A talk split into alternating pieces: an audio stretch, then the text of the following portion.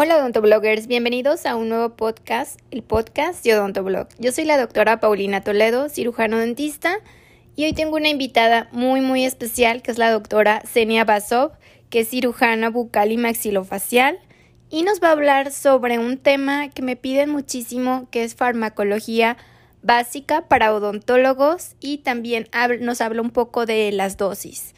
Ella tiene un canal de YouTube que se llama Doctora Basov. Les voy a dejar el link aquí abajo para que se suscriban.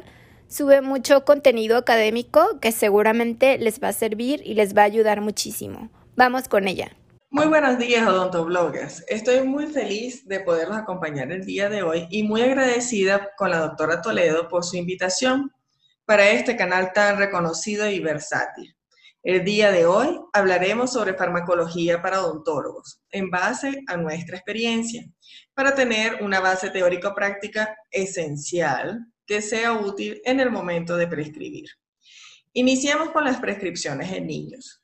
Se debe diferenciar entre las diferentes presentaciones para niños y lo que cada una de estas significan. Por ejemplo, un mililitro es igual a un cc, pero las mamás no entienden de dele tantos mililitros. Siempre le tienes que decir, dele tantos cc.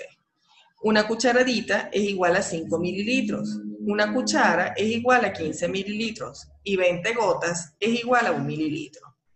Las presentaciones en niños son en suspensión, solución, jarabe, emulsión y gotas. Y pueden venir en miligramos sobre mililitros o en porcentaje. Pero ¿por qué hacer énfasis en todo esto? Y es básicamente porque el cálculo de las dosis pediátricas siempre ha sido un tema que tiene como implicado un reto para los odontólogos. Así que hablemos de cálculo brevemente para que no se nos olvide. Primero debemos tomar en consideración que en los antibióticos las dosis pediátricas, y por favor escuchen esto, vienen en miligramos, por kilogramos en día. En día quiere decir que debemos dividir sobre el número de veces que se van a administrar las dosis. Es así que si se administra OD, o también llamado orden día, es una vez al día, como por ejemplo la citromicina. Si es BID, es decir, son dos veces al día, es cada 12 horas como por ejemplo la moxicilina, que también se puede administrar TID, es decir, tres veces al día. Y si las administras QID, son cuatro veces al día, es decir, que son administradas cada seis horas, como es en el caso de la clindamicina. Ahora bien, ¿dónde yo consigo cuántos miligramos por kilogramo peso debo calcular en cada paciente?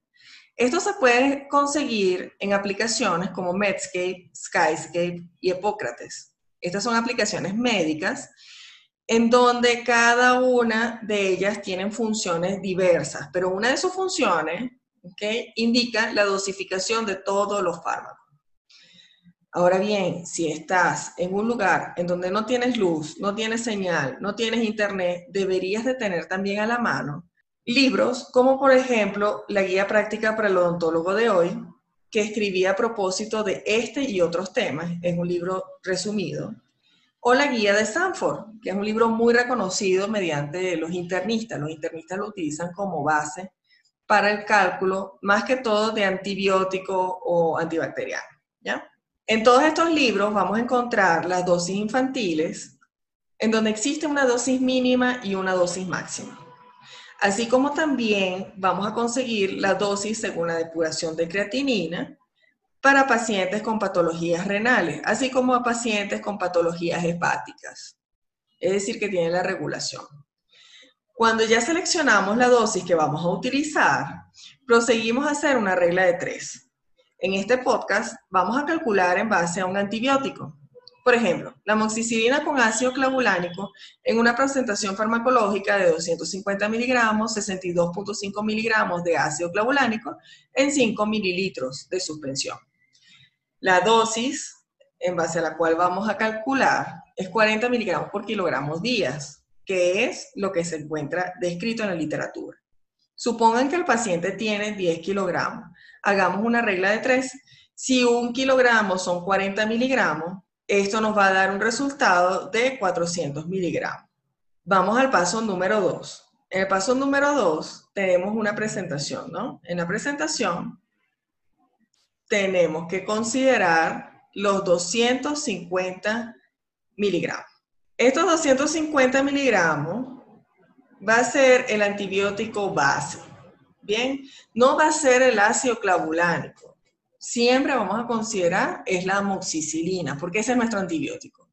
El ácido clavulánico no es nuestro antibiótico base, sino la amoxicilina.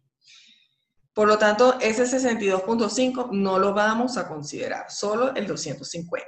Entonces, 250 miligramos es igual a 5 mililitros. ¿Cuántos mililitros serían 400 miligramos? ¿Y por qué hago esto? Porque yo no le voy a decir a la mamá, mire, dele 400 miligramos al día al niño. Ella no va a entender. Ella tiene que saber cuánto cc le va a dar al niño. Por lo tanto, vamos a multiplicar 400 por 5 entre 250. Eso sería 8 mililitros o también 8 cc al día, al día, recuérdense, es miligramos por kilogramo, día.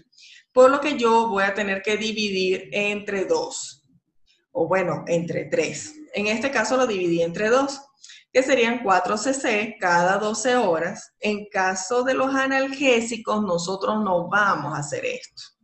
Nosotros vamos a hacer simplemente hasta el paso de los 8 mililitros. No lo vamos a dividir por el número de veces. ¿Por qué? Porque ellos vienen en miligramos, kilogramos, dosis. Es decir, que no debemos dividir según el número de veces que yo voy a administrarlo, sino que ya tienes el resultado y ese va a ser el resultado para todas las veces que lo vas a administrar. No tienes que dividir nada. Ahora bien, en el caso del adulto, la dosificación es estándar y también van a aparecer en estos libros y en estas aplicaciones. Hoy vamos a hablar de los fármacos más cotidianos que utilizamos los odontólogos. Yo no me voy a enfocar en farmacología, para eso existen otros lives y todas esas cosas, sino aquí voy a hablar sobre mi experiencia, bien, y sobre lo que nosotros consideramos básicamente en nuestra consulta. Iniciamos con los antibióticos. Con mucha preocupación he visto que las cefalosporinas de primera y segunda generación están siendo utilizadas en la cavidad bucal. Y esto es un grave error. ¿Por qué? Porque la microflora bacteriana no corresponde al espectro de estas. Por lo cual, estamos utilizando un medicamento el cual no contribuye a mejorar el cuadro clínico bucal. Señores, no se utiliza la cefalosporina de primera y, segunda generación, perdón, sino solamente esta es utilizada en otras áreas, como por ejemplo en piel. No se va a utilizar en boca. El segundo punto es que en los países desarrollados el uso del antibiótico es cada vez más limitado. Es decir, ellos, hasta para una cirugía de terceros molares, pueden considerar no enviar antibióticos. ¿Y por qué digo esto? porque nosotros debemos considerar que la resistencia bacteriana es completamente diferente en los países desarrollados y en los subdesarrollados. Por lo cual, si realizamos una revisión bibliográfica, un artículo de repente que sea un artículo español o un artículo que sea estadounidense no nos vaya a servir, porque debemos considerar que se adapta a nuestra zona. En el caso de Latinoamérica, por ejemplo, en México utilizan la lincosamida, pero en Venezuela se prefiere utilizar la clindamicina. En Argentina, por ejemplo, existe mayor proporción de personas que utilizan medicamentos homeopáticos. No digo que no existan personas que utilizan medicamentos alopáticos, ¿ya? No estoy diciendo eso. Pero ellos tienen muchísimos homeópatas y muchísimas em, personas pues, que se dedican, profesionales que se dedican a este tipo de medicina, bien sea acupuntura, homeopatía, entre otras, pero no es medicina alopática. Entonces estos médicos pues tienen otro tipo de eh, fundamentos, ¿ya? A nivel de general, a nivel general, el esquema de Latinoamérica se basa en tres grupos de medicamentos, por ejemplo, e, en la parte de, de, administración de, de antibióticos. En este primer grupo vamos a tener a las penicilinas. En las penicilinas, las más comunes a utilizar, porque son vía oral y porque cubren el espectro de la cavidad bucal es la amoxicilina con ácido clavulánico. Puedes utilizar también la sultamicilina, pero recuerda que la amoxicilina con ácido clavulánico tiene mayor biodisponibilidad por vía oral, por lo que nosotros vamos a preferir la amoxicilina con ácido clavulánico. Ahora bien, ¿por qué no usar la amoxicilina sola? Recuérdense que en las farmacias de los países tercermundistas, en algunos, ¿no? no en todos, pero en la mayoría, se vende sin prescripción. Entonces la gente toma amoxicilina hasta para la gripe. Te dicen, ay, no, me duele la garganta, amoxicilina. Bueno, pero puede ser algo viral, no tiene nada que ver con un antibiótico, pero sin embargo, amoxicilina es lo que se toma. Y no es que se toman amoxicilina con el horario específico ni los días específicos. En este caso, ellos no definen horario ni los días, por lo cual nosotros vamos a tener un grave problema de resistencia bacteriana. Por otra parte, mucha gente es alérgica a las penicilinas, por lo cual nosotros vamos a iniciar nuestro segundo grupo, que son las lincosamidas. En este caso, la lincomicina es utilizada en México, pero esta tiene un menor efecto y también es más tolerado a nivel gastrointestinal, es por eso que básicamente ellos lo sugieren. En el caso de la clindamicina, es nuestra segunda opción para cuando presentamos alergias a las penicilinas. Y bueno, yo personalmente las prefiero a la limpo, ¿ok? Prefiero la clinda, porque tiene una mayor acción, ¿ya? Es decir, tiene como, e, es igual como la amoxicilina con ácido clavulánico. Puedes utilizar una amoxicilina, pero es mejor utilizar una con ácido clavulánico por la resistencia. En el caso de la lincomicina, pues ocurre de forma similar. Entonces prefiero utilizar la clindamicina. ¿En qué caso yo utilizo la clindamicina con mayor satisfacción? Yo utilizo la clindamicina usualmente en infecciones anaerobias. Cuando yo tengo un absceso facial, cuando tengo una, una celulitis facial, la clindamicina va a ser mi primera opción. Pero en el caso de los terceros molares y tal cuestión, va a ser mi segunda opción. No va a ser mi primera opción, como en el caso de las infecciones. La clindamicina, importante, la dosis no es de 300, la dosis es de 600 miligramos cada 6 horas. Y eso ustedes lo pueden buscar en la literatura que ya les acabo de mencionar. Finalmente, nuestra tercera opción de tratamiento sería la citromicina. La citromicina, a diferencia de las otras, es un tratamiento de tres días, no más, y es una vez al día. De repente es muy útil en pacientes, en el caso de los pacientes de escasos recursos, porque en algunos lugares se pueden comprar por tableta y no comprar por blister. Entonces es diferente comprar tres tabletas, ¿verdad? A comprar todo un blister de tratamiento. Esta es una opción que realmente yo utilizo muy poco, pero sí está dentro de, de las mencionadas. Otra cosa a considerar es si tu paciente requiere de una profilaxis antibiótica. Entonces debes indicar un antibiótico para profilaxis y otro totalmente diferente para el tratamiento farmacológico posterior al procedimiento. Hablemos para terminar un poquito de nuestra experiencia con los analgésicos. Vas a hacer unos terceros molares. Te sugiero que utilices diclofenac potásico. ¿Por qué? Porque es de mayor actividad antiinflamatoria. A veces los pacientes tienen un umbral del dolor muy bajo. En este caso, se puede complementar con arcoxia. Es bastante común, especialmente en hombres, en caso de ser un umbral del dolor alto o normal, nosotros podemos tranquilamente utilizar un solo AINES, que puede ser ibuprofeno o diclofenac, que son los más populares. En algunos países prefieren el uso del ketorolaco o los inhibidores selectivos de la COX. En el caso de los pacientes con úlcera péptica, antecedentes de sangrado digestivo, problemas de coagulación, alergias a, bueno, a los AINES, asmáticos, embarazadas y nefrópatas, se sugiere el uso del paracetamol. En el caso de los opioides, en odontología, se considera su uso por muy pocos días y básicamente para el alivio de un dolor severo de forma inmediata.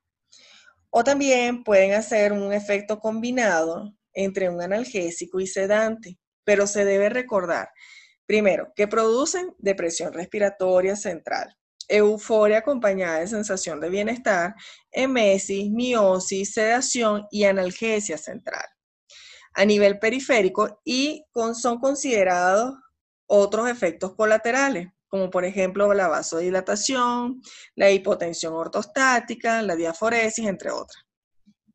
Por lo cual, además de esto, tenemos que considerar que su uso durante una semana o más puede producir dependencia y tolerancia, por lo cual realmente creo que es un poquito exagerado utilizarlo en odontología, en cirugía, inclusive nosotros en una cirugía ortognática, usualmente lo manejamos con AINES, que no con opioides, pero cada paciente es diferente, con diferentes necesidades, y algunos vienen acompañados de patologías sistémicas, por lo que también debemos considerar las interacciones farmacológicas y los efectos sistémicos de los fármacos que vamos a utilizar en este tipo de paciente.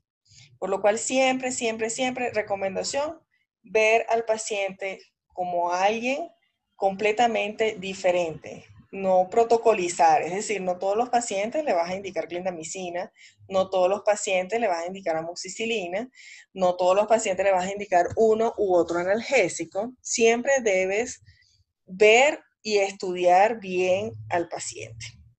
Otra de las cosas que quisiera dejar en claro, las patologías sistémicas, debemos tener una precaución extrema, siempre realizar una interconsulta previa para ver por qué el paciente tiene eh, esta patología, cuáles son sus causas, cuál ha sido la evolución de la patología, cuáles son los medicamentos a utilizar por el paciente, todo eso es importante saberlo.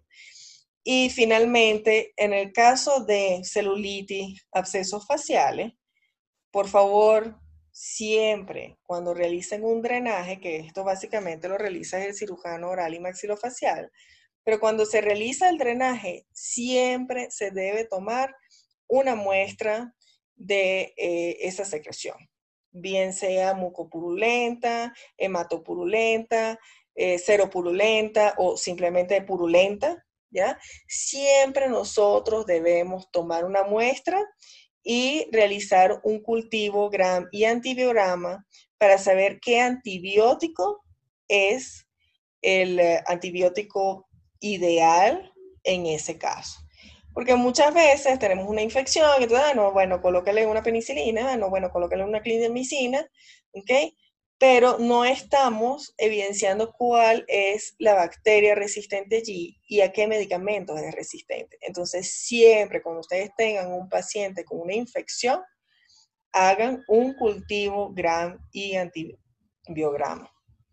Finalmente, me gustaría agradecerles a cada uno de ustedes por escuchar este podcast y a la doctora Toledo nuevamente por la invitación. Si alguno de ustedes se encuentra estudiando odontología y tienen una inclinación por el área de cirugía bucal y maxilofacial, pueden seguirme también en mis redes sociales y en mi canal de YouTube, que es Doctora Basó.